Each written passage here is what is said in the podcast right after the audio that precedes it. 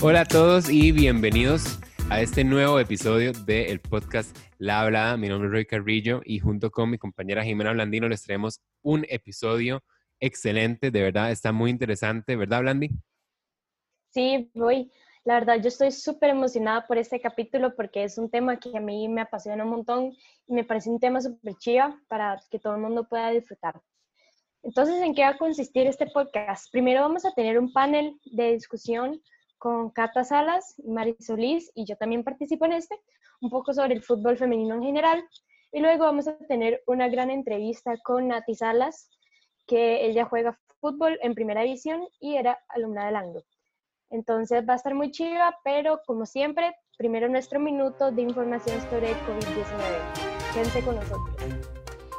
Información sobre el COVID-19. A nivel nacional, el Ministerio de Salud informó el día primero de junio que el país cuenta con 1.084 casos confirmados y 10 fallecidos. Se han recuperado un total de 676 pacientes cuyo rango de edad cubre desde el año hasta los 86 años. Con respecto a los datos del día anterior, el país ha aumentado en 28 casos confirmados. A nivel internacional, John Hopkins University informa un total de 6.229.408 casos confirmados y 373 1.973 fallecidos en todo el mundo. Liderando la cuenta de casos confirmados se encuentran los Estados Unidos, seguido por Brasil y luego por Rusia. Liderando la cuenta de fallecidos se encuentra Estados Unidos, seguido por el Reino Unido e Italia. A nivel mundial, un total de 2.672.161 pacientes se han recuperado. Dentro de los países con la mayor cantidad de recuperados se encuentran los Estados Unidos, Brasil y Rusia, respectivamente en los primeros tres lugares.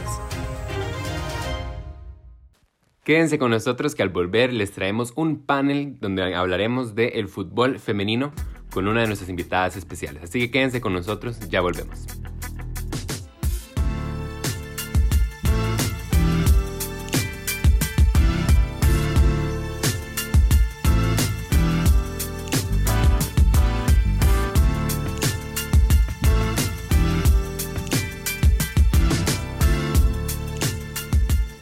Estamos con el panel que les traemos para este episodio.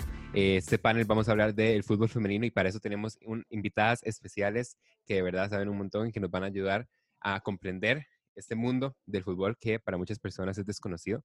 Tenemos en primer lugar a Catalina Salas, ella es estudiante del Anglo de la generación 2021 y además juega fútbol en Moravia en la U17. Cata, muchas gracias por acompañarnos.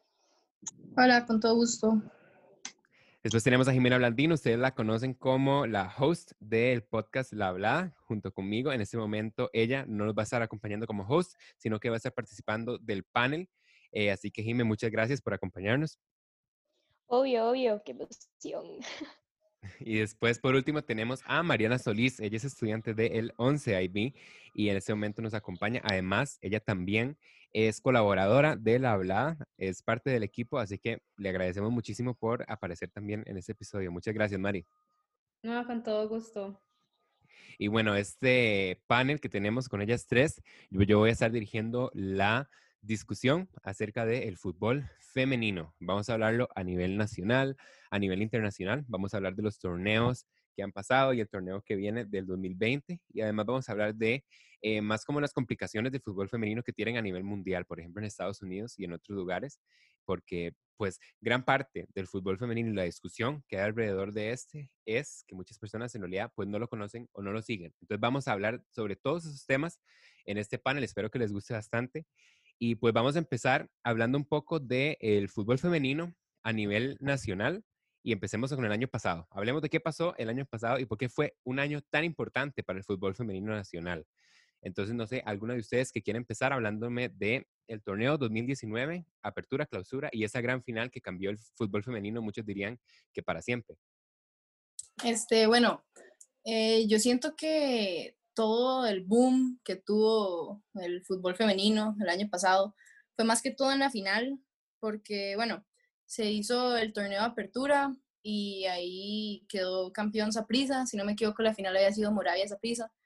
Em, después en el de clausura, la liga le ganó a Saprissa en la final. Y después como, como también la llegada de Shirley a la liga fue un, como un movimiento, un paso súper grande para la liga femenina, porque ella tiene demasiado como poder, por decirlo así.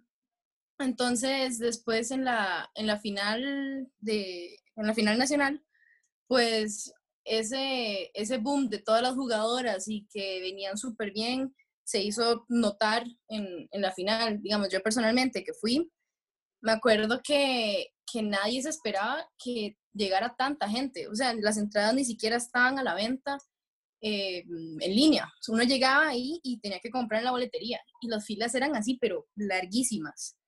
Y me acuerdo que cuando entré al estadio ya con la entrada, era como demasiada la impresión de ver ese estadio completamente lleno y yo no me imagino como la emoción de las mismas jugadoras por ver todo ese montón de gente ahí viéndolas jugar cuando que hace un año, dos años, ese estadio se llenaba como la mitad de la gradería, si acaso.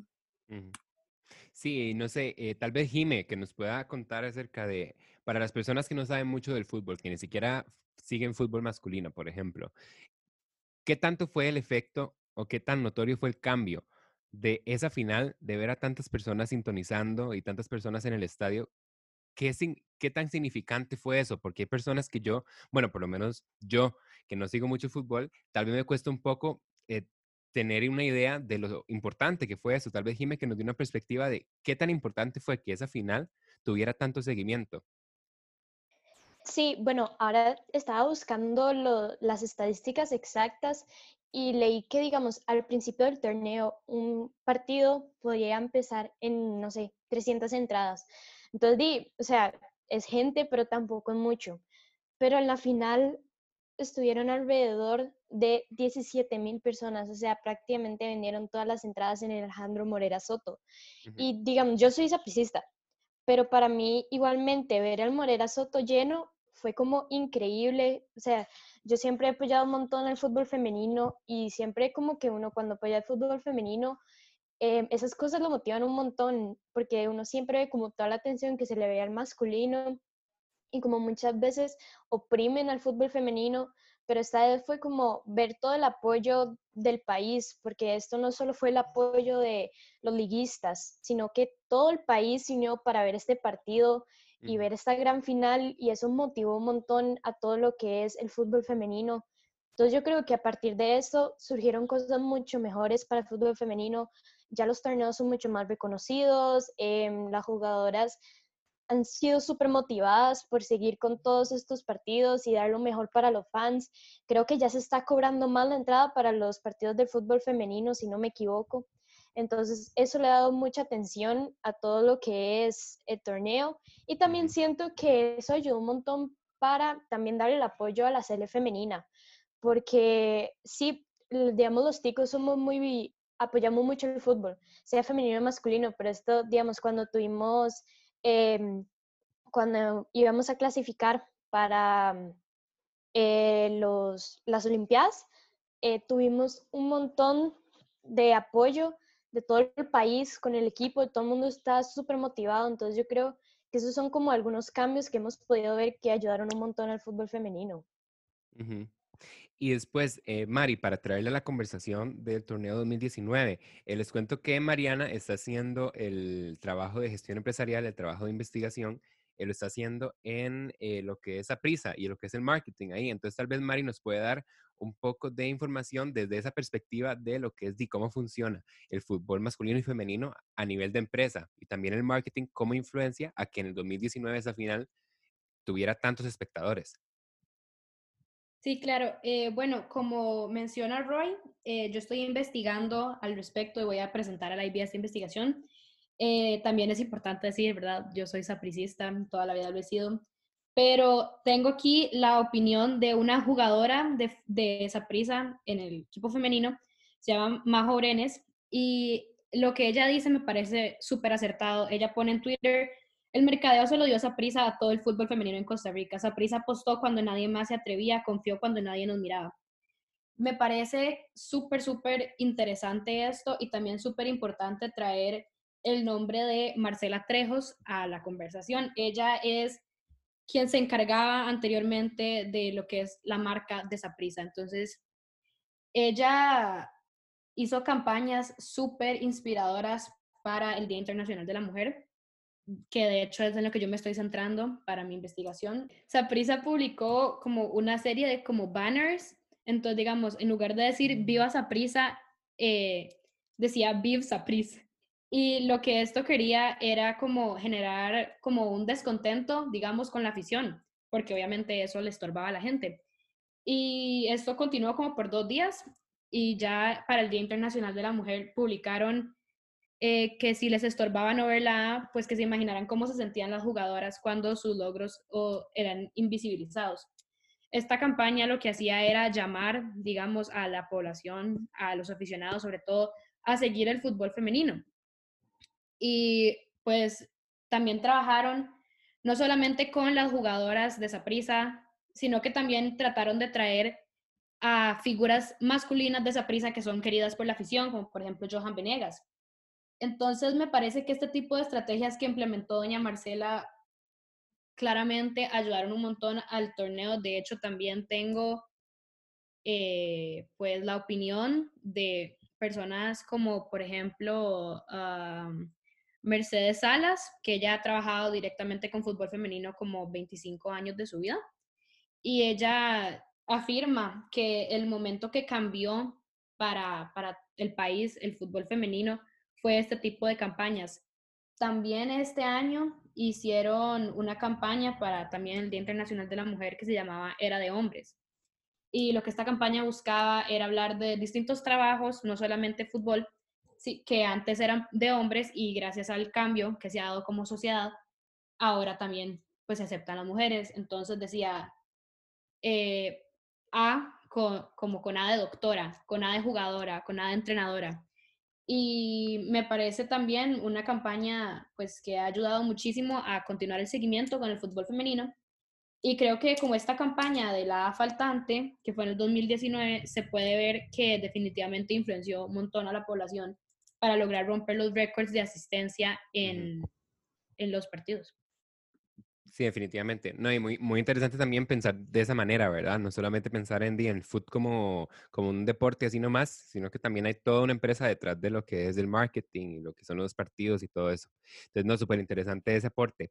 Entonces, pasemos ahora eh, brevemente a lo que son, eh, a lo que es el, el torneo 2020 y cómo es que esta situación de la pandemia por el coronavirus va a llegar a afectar lo que es el torneo del 2020 del fútbol femenino y tal vez Cata que nos pueda dar más o menos qué es lo que ella cree que vaya a pasar. Este, sí, bueno, primero yo pienso que esto fue un golpe súper fuerte para, para el fútbol femenino porque, digamos, el apoyo y todo lo que se le estaba dando venía muy bien, pero al haber separado el fútbol masculino y el femenino, obviamente di, las personas van a querer ir como volviendo a poner en marcha y con la atención y todo al fútbol masculino. Eh, tanto así que ya el fútbol masculino empezó, ya el torneo y todo, y pues el femenino, los equipos están apenas volviendo, volviendo a entrenar. También el cambio que se hizo en, en el torneo, que de hecho estaba buscando como para tener concretamente qué era, y digamos, se cambió en sí toda la forma porque antes se jugaban cuatro vueltas y ahora este año solo se van a jugar dos en todo el año. Eh, asimismo, o sea, eso es en todo el año, ¿verdad? Eh, asimismo, se cambia como, digamos, siempre son dos fases y eso se está cambiando y ni siquiera han establecido bien cómo se va a cambiar, nada más dijeron que se iba a cambiar. Y después está para empezar como a mediados de junio, pero tampoco han definido fechas, entonces siento que por ese lado del golpe sí va a ser bastante fuerte, porque va a ser un atraso como muy, muy grande. Y Cata, tal vez para también conectar este tema con el que sigue, ¿por qué crees que fútbol masculino ya está prácticamente, ya está eh, jugando y ya las personas lo pueden ver y fútbol femenino ha tenido todos esos problemas? ¿Por qué ha sido tan vago lo que es el, el el planeamiento de reactivación del fútbol femenino comparado con el fútbol masculino? ¿Por qué crees que es que eso sucede? Yo siento que, bueno, di, o sea, la lucha para que se le dé la misma importancia al fútbol femenino como al masculino ha sido todos los años, como todos sabemos. Y siento que esto, o sea, este, este momento difícil que se está pasando, em, está haciendo que el fútbol femenino esté como mucho más atrasado porque la atención, los patrocinios y hasta las mismas cadenas de transmisión quieren que el fútbol masculino empiece y, ya tenga todo otra vez de, vuelta porque es lo que les atrae más dinero.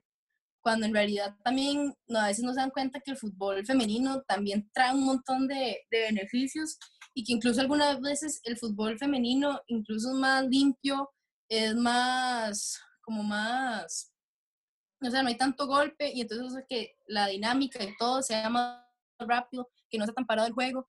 Entonces siento que la sociedad, por decirlo así, ha estado muy equivocada en algunos aspectos porque piensan que, que el fútbol solo es para hombres y por dicha eso ha ido cambiando. Pero igual todavía se ve hoy en día que y un montón de gente pone por encima el fútbol masculino. Y entonces eso me sirve excelente para pasar a lo que es el siguiente tema. Vamos a hablar entonces a nivel internacional. Eh, Jime, esta va para vos para que empeces y después cualquiera de ustedes también se puede unir. A nivel internacional, ¿cuál crees que ha sido la diferencia entre atención que se le presta al fútbol masculino con el fútbol femenino? ¿Es parecido aquí en Costa Rica? ¿Es diferente? ¿De qué manera? ¿Qué es lo que vos pensás? Yo creo que esto también puede depender mucho como de la parte que estemos hablando, porque un país como Estados Unidos, el fútbol femenino es mucho más popularizado que el fútbol masculino y se le da mucha más atención. Por ejemplo, pueden tener muchos más patrocinadores, eh, mucha gente ve más el fútbol femenino, no solo como la selección nacional, sino que también el torneo que se llama NWSL. Em, pero en sí el equipo femenino nacional de Estados Unidos es el mejor en el mundo, está el ranking número uno, ganado el mundial cuatro veces, más que cualquier otro equipo, y tiene jugadoras excelentes que yo creo que cualquier persona puede reconocer mundialmente.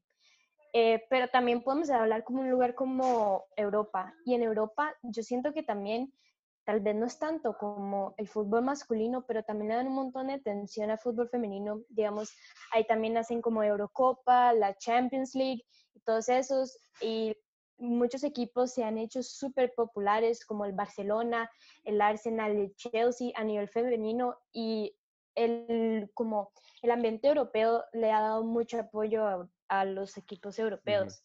Em, también, entonces, como digamos, yo siento que en en Latinoamérica es como un aspecto un poco más difícil, pero también es un proceso, entonces poco a poco vamos mejorando todo esto del apoyo al fútbol femenino, pero siento que a nivel global, desde el último mundial, todo ha mejorado un montón. Y si no me equivoco, Marisol quiere eh, agregar algo y también Cata. Sí, si quieren, va Cata primero. Ok, entonces, Cata, ¿qué, ¿qué opinas acerca de eso, la atención que se le da al fútbol femenino a nivel mundial?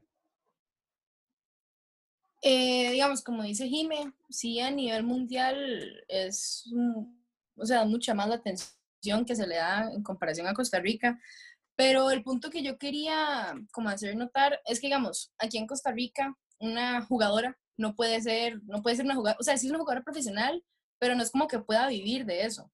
En cambio, digamos, en países como Estados, eh, Francia, incluso el ejemplo de Gaby Guillén, que es una jugadora aquí de Costa Rica que juega en Islandia, si no me equivoco, ellas, o sea, full sí pueden vivir de eso por la importancia y el salario que, les dan, ¿verdad? En cambio aquí en Costa Rica, digamos, una jugadora de alto nivel como, no sé, Lixi Rodríguez, que juega en la liga y todo, ella no, o sea, no se puede mantener solo del salario que le den aquí jugando fútbol. Entonces yo sí siento que esa diferencia sí, sí se hace notar bastante.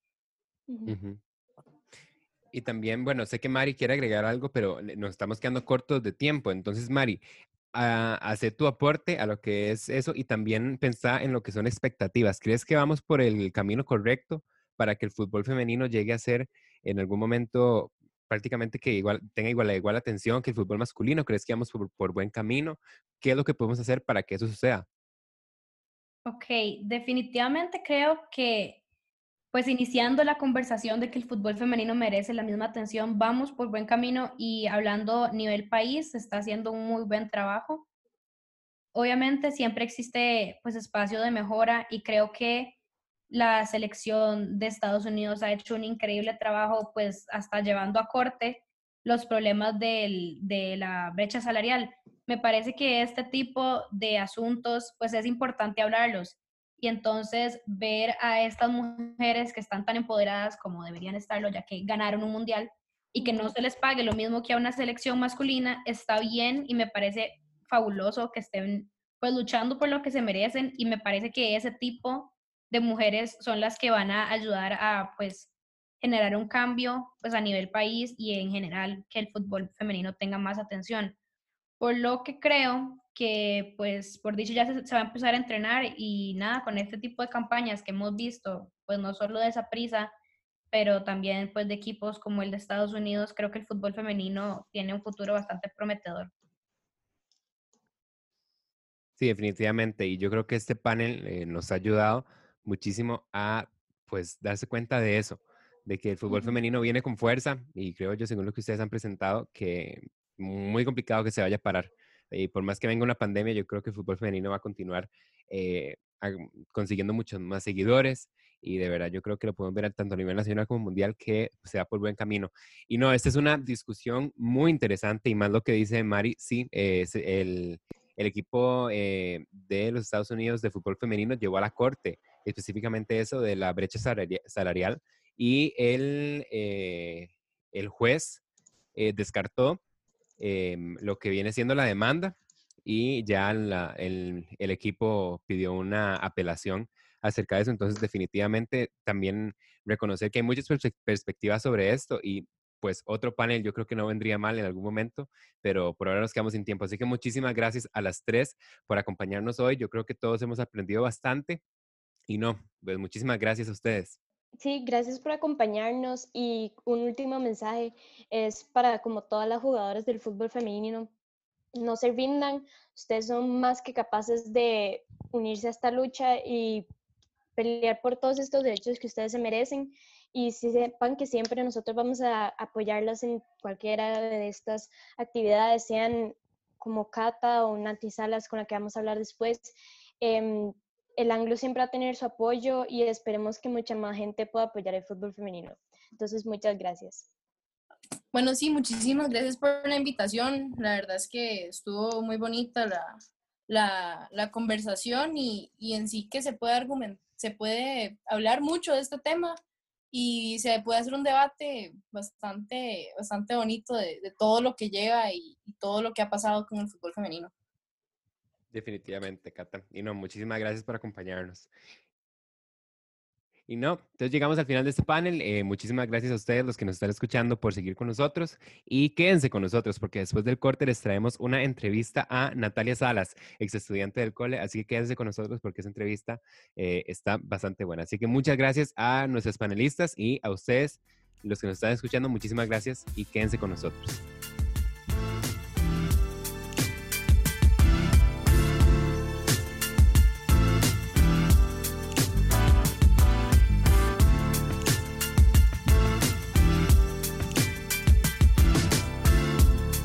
Ahora estamos con Natalia Salas, que es ex alumna de la generación 2019 y está jugando en el equipo de primera división con Coronado. Entonces vamos a hacer una entrevista sobre su experiencia con el fútbol y IB. Entonces muchas gracias Nati por acompañarnos. Eh, hola, muchas gracias a ustedes, la verdad. Y hoy, bueno, en este momento no va a estar Roy acompañándonos, entonces yo voy a empezar esta entrevista. Pero bueno, vamos a pasar con la primera pregunta, que es, ¿Cómo ha sido tu experiencia con el fútbol y cómo cuándo empezaste a jugar? Em, yo empecé a jugar a los cuatro años en el kinder, en el anglo, con mis compañeros hombres, porque no hay equipo de, mujeres.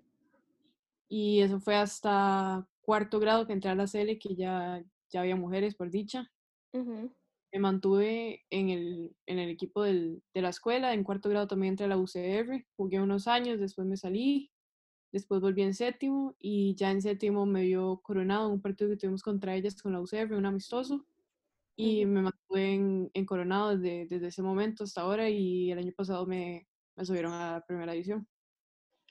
Ok, y yo creo que esta es una pregunta como súper común, como en la gente que quiere hacer IB, y, pero son deportistas y no saben si van a poder manejar el tiempo. Entonces, ¿cómo fue como el balance de fútbol y IB? Eso iba a decir más o menos yo que lo más difícil de llevar un deporte y IB es el manejo del tiempo. Que yo también creo que en el momento yo no estaba muy bien preparado, tal vez no, no entendí la seriedad del, del programa en el momento, pero es lo más difícil y, y tal vez los fallos que yo tuve en el estudio fue por culpa de, del malo manejo del tiempo, pero yo creo que cuando uno ya se, se lo propone bien y, y, es un poco más ordenado con el tiempo y aprovecha bien los espacios que le den los profes para hacer las se logra, completamente se logra. Y sí hay que aprovechar bastante, que tal vez yo no lo hice muy bien, pero, pero sí.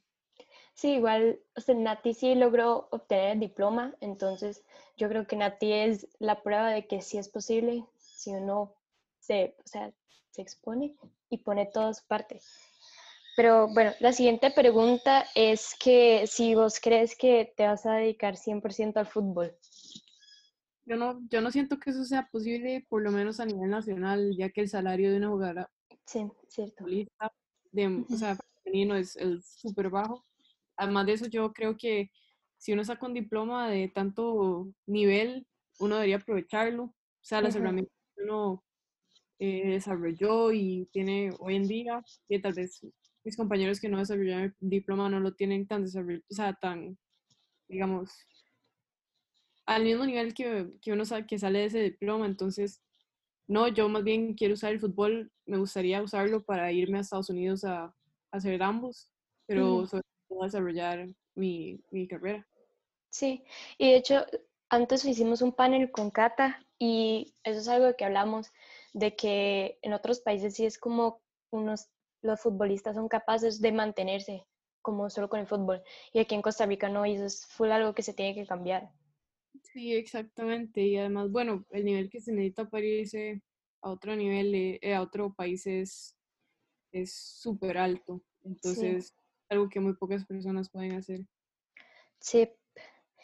Y bueno, primero que todo, yo creo que de parte de todo el equipo de la hablada, queríamos felicitarla por llegar a la primera edición. Igual a nivel personal, yo siempre se lo he dicho a Nati, yo crecí jugando con Nati y verla ya como en primera edición ha sido como súper como emotivo para mí, o sea, ver a Nati poder ya cumplir sus sueños ha sido súper chida, entonces felicidades. Muchas gracias. y entonces, eh, a raíz de esto, ¿qué es como lo que podemos esperar de tu parte próximamente como en el fútbol? Bueno, ya habías dicho, pero que expliques un poco mejor. Eh, bueno, en el momento, obviamente los minutos son un poco más limitados, siendo de las menores del equipo, pero yo trato de, aprender de las que siempre juegan y tal vez ir ganando un poco más de minutos en primera división, tal vez entrar a titular en algún partido, meter algún gol, porque bueno, yo soy delantera, yo siento que esas son mis metas, ya a más a futuro tal vez entrar a una selección. Y tal vez irme, pero eso está ahí en construcción. sí, y por último es, ¿qué consejos le darías a las niñas que quieren jugar fútbol y potencialmente llegar como a primera edición?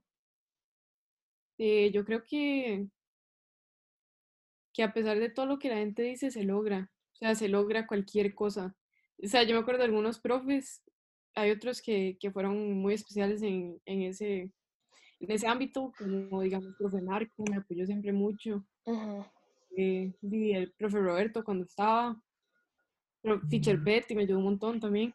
Pero siento que hay algunos profes que me dijeron que no, que no se podía hacer los dos y, y no, se logra, completamente Y ya como a las personas que piensan como en los deportes, así, y es como perseverar, dedicarse completamente en los, en los entrenamientos, dar el 100, dar más, o sea, hacer extras y, y no, sí, tener dedicación y perseverancia y sí.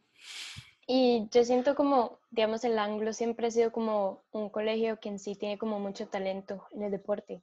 eso Y sí. entonces también siento que no solo es uno, sino que todo su alrededor tiene que poner un- una parte para que uno lo logre. Entonces, que el cole ayude un montón apoyando y darle como todos los, los instrumentos a los deportistas y, o sea, en cualquier disciplina. Y también di la familia, los amigos, apoyar a los amigos, que muchas veces pasa como que dicen como, hey, salgamos y es como, no, sorry, tengo entreno.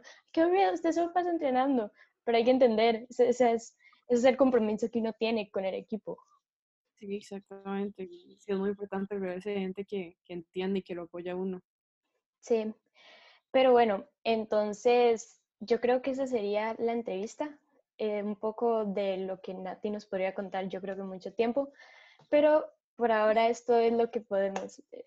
Entonces, muchas gracias Nati Entonces, y sigan con nosotros para ya terminar el podcast.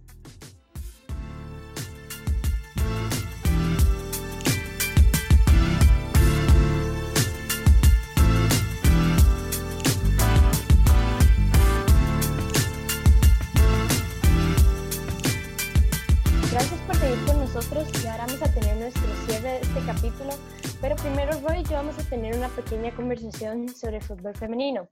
Entonces, ya hablamos un poco sobre todo lo que construye el mundo del fútbol femenino, pero yo quiero dar un poco de mi opinión.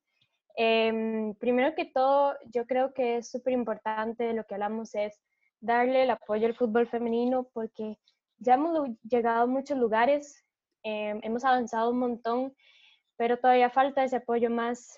Em, Costa Rica es un país que es muy apasionado con el fútbol y se nota cuando vamos a partidos del fútbol masculino, las barras, eh, la pasión de los aficionados de los equipos, es impresionante.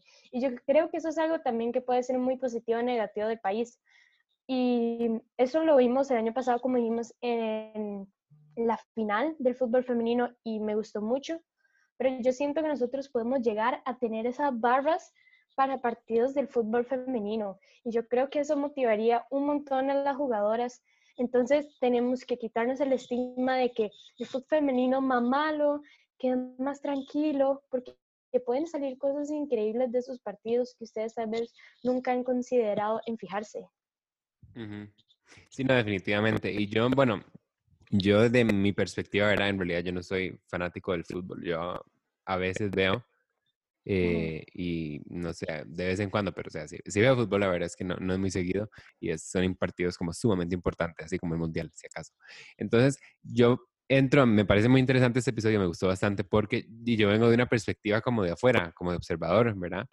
Y a veces uno no se da cuenta de lo que está pasando. Por ejemplo, yo no sabía que de la final del año pasado, o sea, yo había escuchado algo del fútbol femenino el año, año pasado de la final que habían tenido, pero yo no había comprendido la importancia que eso tuvo a nivel de todo lo que es el fútbol femenino a nivel nacional y también a nivel internacional, ¿verdad? Entonces me pareció súper interesante eh, hablar en el panel con Mari y con Jime y con Cata, que ellas están metidas en esto que es el em, femenino.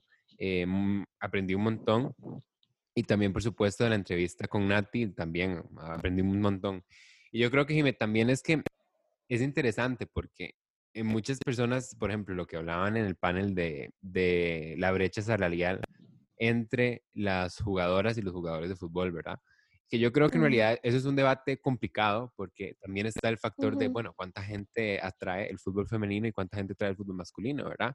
¿Cuánto paga el mundial de fútbol masculino y cuánto paga el femenino? Que el masculino paga muchísimo más dinero. Entonces yo creo que ahí lo que yo podría, puedo sacar de eso y de todo ese debate que uno, o sea, podríamos hablar de eso por horas, ¿verdad? De por qué es que la gente no ve, por qué es que la gente no apoya. Pero yo creo que en vez de, o sea, más fácil que simplemente pensar en que deberían pagarles más, por ejemplo, y luchar y llevarlo a la corte, yo creo que la manera en que se puede solucionar esto, eh, una manera alternativa y tal vez un poco más pacífica a nivel legal, menos complicada, es simplemente apoyar.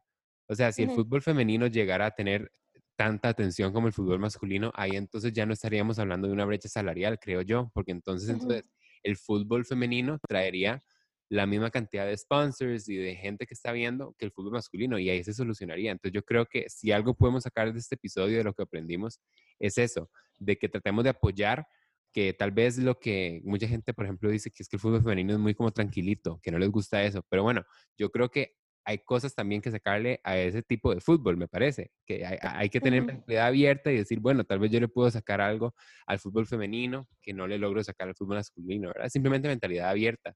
Y eso, de que si vamos a sacar algo de este, de este episodio es eso, de que tratemos de apoyar, de concientizarnos de que hay muchísimas mujeres que están en esto, en el fútbol y que quieren dar lo mejor, pero que a veces tal vez no pueden dar ese, ese paso porque en realidad pueden jugar súper bien, pero si nadie las ve, es muy complicado llegar a lugares. Y sí, o sea, en relación a esto es súper importante porque, bueno, digamos, el caso de las en Estados Unidos eh, ya es un poco extremo, pero porque, como había dicho yo, ellas tienen más sponsors, más viewers y toda la cosa, igual les pagan menos. Entonces, entiendo su punto de vista, pero igual ellas no tienen un caso tan mal. Habíamos hablado en Costa Rica de que hay muchas jugadoras que no pueden depender de eso. Y ellas, muchas tienen que vivir de eso o alimentar a la gente, etcétera. Entonces, también es súper importante dar esa atención, no solo porque sí, sino porque también sabemos que estamos apoyando a esas personas que se merecen todo el trabajo duro que han hecho estos años. Entonces, piensen un poco más en eso. Y también algo que quería decir es como que creciendo, digamos, yo cuando jugaba fútbol, siempre era como yo era la única mujer de la generación que en serio así como que se metía con los hombres a jugar fútbol en los recreos y así era Nati, creo que también así era Cata, etcétera. Pero ahora yo he visto en el ángulo el montón de chiquitas que pasan jugando en los recreos con los hombres, que están en el club de fútbol, que tienen, o sea, la selección súper desarrollada y la verdad eso me ha hecho súper feliz porque yo creo que nosotras de esos tiempos están agradeciendo que las chiquitas de ahora tienen esa oportunidad y que cada vez es la prueba de que cada vez vamos creciendo y apoyando más. Algo que también me ha gustado un montón es como mucha gente ha estado viendo el fútbol femenino, que mis compañeros se me acerquen y me digan como, vi este partido de Estados Unidos y me encanta Rose Lavelle, es una jugadora buenísima. Y aunque me digan que lo ven porque Alex Morgan es guapa, no importa, pero aunque sea lo están viendo por algo, nos están apoyando y eso yo creo que es algo que las jugadoras aprecian un montón, como que se acerquen y que demuestren interés. Eso me ha gustado un montón. Entonces, sí, yo creo que esto es lo que tenemos que seguir haciendo. Es pocas cosas, nos estamos pidiendo que se hagan fanáticos extremos, que vean todos los partidos, que vayan al estadio cada vez que puedan, sino que es, aunque sea dar un poquillo. Y digamos, hay gente como Roy, que de el fútbol no lo soy yo, y obviamente se respeta, pero también me gusta que una persona como Roy se pueda informar de estos temas y concientizar un poquillo y que saque algo bueno de esto. Entonces, como digo, muchas gracias a todas esas personas que han apoyado el fútbol femenino y que seguirán apoyándolo. Y yo quiero dar un mensaje como a todas esas personas que, bueno, mujeres que juegan fútbol, que no se rindan y que ahora estamos en una industria donde se están abriendo mucho más las puertas y yo creo que se le está dando mucha más atención no solo al fútbol en Estados Unidos, sino que eh, a nivel mundial. Entonces, em, ustedes pueden, como dije Nati, es una de las pruebas de que si uno lo piensa y se lo propone, lo va a lograr. Entonces, sí, espero que hayan disfrutado bastante este episodio y que aunque sea les podamos ayudar a conocer una cosa nueva y cambiarles un poco la mentalidad para que nos apoyen mucho en el fútbol femenino. Sí, definitivamente.